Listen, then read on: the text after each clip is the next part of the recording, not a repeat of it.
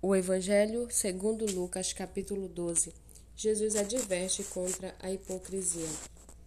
Visto que milhares de pessoas se aglomeraram a ponto de se atropelarem umas às outras, Jesus começou a dizer, antes de tudo, aos seus discípulos: Cuidado com o fermento dos fariseus, que é a hipocrisia. Não há nada encoberto que não venha a ser revelado, nem oculto que não venha a ser conhecido porque tudo o que vocês disserem às escuras será ouvido em plena luz, e o que disserem ao pé do ouvido no interior da casa será proclamado dos telhados. Digo a vocês, meus amigos, não temam os que matam o corpo e depois disso nada mais podem fazer. Eu, porém, vou mostrar a quem vocês devem temer. Temam aquele que, depois de matar, tem poder para lançar no inferno.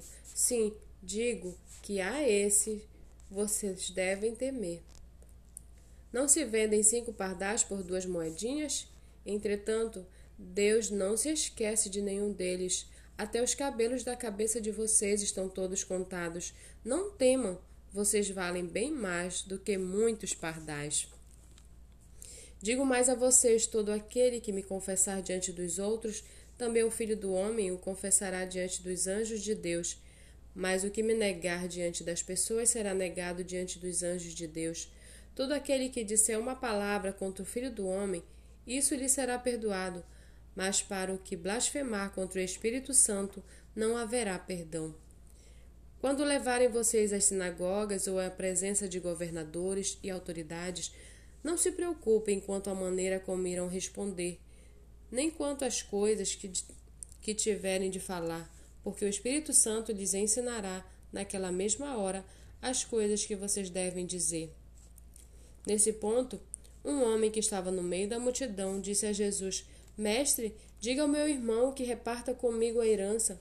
Mas Jesus lhe respondeu: Homem, quem me nomeou juiz ou repartidor entre vocês? Então lhes recomendou: Tenham cuidado e não se deixem dominar por qualquer tipo de avareza porque a vida de uma pessoa não consiste na abundância dos bens que ela tem. E Jesus lhes contou ainda uma parábola, dizendo: O campo de um homem rico produziu com abundância. Então ele começou a pensar: Que farei, pois não tenho onde armazenar minha colheita? Até que disse: Já sei, destruirei os meus celeiros, construirei outros maiores, e aí armazenarei todo o meu produto e todos os meus bens. Então direi à minha alma: você tem um depósito muitos, você tem em depósito muitos bens para muitos anos. Descanse, coma, beba e aproveite a vida. Mas Deus lhe disse: Louco, esta noite lhe pedirão a sua alma, e o que você tem preparado para quem será? Assim é o que ajunta tesouros para si mesmo, não pa... mas não é rico para com Deus.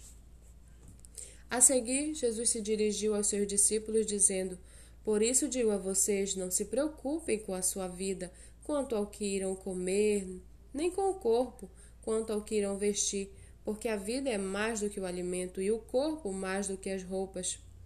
Observe os corvos, que não semeiam, não colhem, não têm despensa nem celeiros, contudo Deus os sustenta. Vocês valem muito mais do que as aves. Quem de vocês, por mais que se preocupe, pode acrescentar um côvado ao curso da sua vida? Portanto, se não podem fazer nada quanto às coisas mínimas, por que se preocupam com as outras?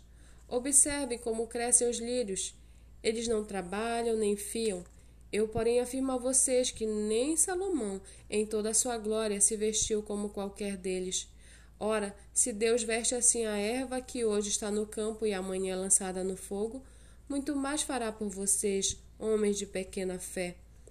Portanto, não fiquem perguntando o que irão comer ou beber e não fiquem preocupados com isso, porque os gentios de todo o mundo é que se preocupam com estas coisas, mas o Pai de vocês sabe que vocês precisam delas. Busquem antes de tudo o reino de Deus, e estas coisas lhes serão acrescentadas. Não tenham medo, ó pequenino rebanho, porque o Pai de vocês se agradou em dar-lhes o seu reino. Vendam os seus bens e deem esmolas. Façam para vocês façam para vocês mesmos bolsas que não desgastem, tesouros inesgotáveis nos céus, onde o ladrão não chega, nem a traça corrói, porque onde estiver o tesouro de vocês, aí estará também o seu coração. Estejam preparados para o corpo cingido e as lamparinas acesas. Façam como os homens que esperam pelo seu Senhor ao voltar eles das festas de casamento, para que logo abram a porta quando vier e bater. Bem-aventurado aqueles servos a quem o Senhor, quando vier, encontrar vigilantes. Em verdade lhes digo que ele há de cingir-se, dar-lhes lugar à mesa e, aproximando-se, os servirá. Quer ele venha meia-noite ou de madrugada, bem-aventurados serão eles se os encontrar vigilantes. Porém, considerem isto: se o pai de família soubesse a que hora viria o ladrão, não deixaria que a sua casa fosse arrombada. Estejam também vocês preparados, porque o filho do homem virá a hora em que vocês menos esperam. Então Pedro perguntou: Senhor, esta parábola é só para nós ou também para os outros? O Senhor respondeu: Quem é, pois, o mordomo fiel e prudente, a quem o Senhor deixará encarregado dos demais servos da casa para lhes dar o sustento no devido tempo? Bem-aventurado aquele servo a quem o seu Senhor, quando vier, achar fazendo assim. Em verdade lhes digo que lhe confiará todos os seus bens. Mas o que acontecerá se aquele servo disser consigo mesmo: meu senhor demora para vir e começar a espancar os empregados e as empregadas, a comer e a beber e a embriagar-se. Virá o Senhor naquele virá o Senhor daquele servo em dia em que não espera e em hora que não sabe, e irá aplicar-lhe um castigo severo, condenando-o com os infiéis. Aquele servo que conheceu a vontade de seu senhor e não se aprontou, nem fez segundo a sua vontade, será punido com muitos açoites. Aquele, porém, que não soube a vontade do seu senhor e fez coisas dignas de reprovação, levará poucos açoites. Mas aquele a quem muito foi dado, muito será exigido, e aquele a quem muito se confia, muito mais lhe pedirão.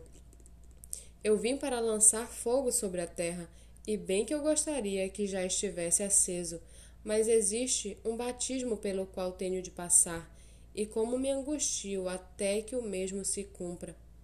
Vocês pensam que eu vim para dar paz à terra?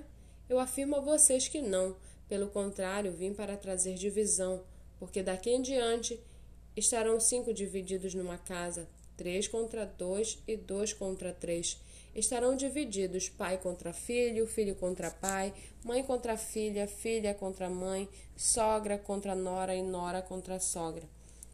Jesus disse ainda às multidões: Quando vocês veem uma nuvem subindo do oeste, logo dizem que vai chover, e assim acontece. E quando notam que sopra o vento sul, dizem que fará calor, e assim acontece. Hipócritas, vocês, não, vocês sabem interpretar a aparência da terra e do céu, mas não sabem discernir esta época? E por que não julgam também por vocês mesmos o que é justo? Quando for, quando você for com o seu adversário ao magistrado, faça o possível para chegar a um acordo com ele enquanto vocês estão a caminho, para não acontecer que ele arraste você ao juiz o juiz entregue você ao oficial de justiça e o oficial de justiça ponha você na prisão. Digo-lhe que você não sairá dali enquanto não pagar o último centavo.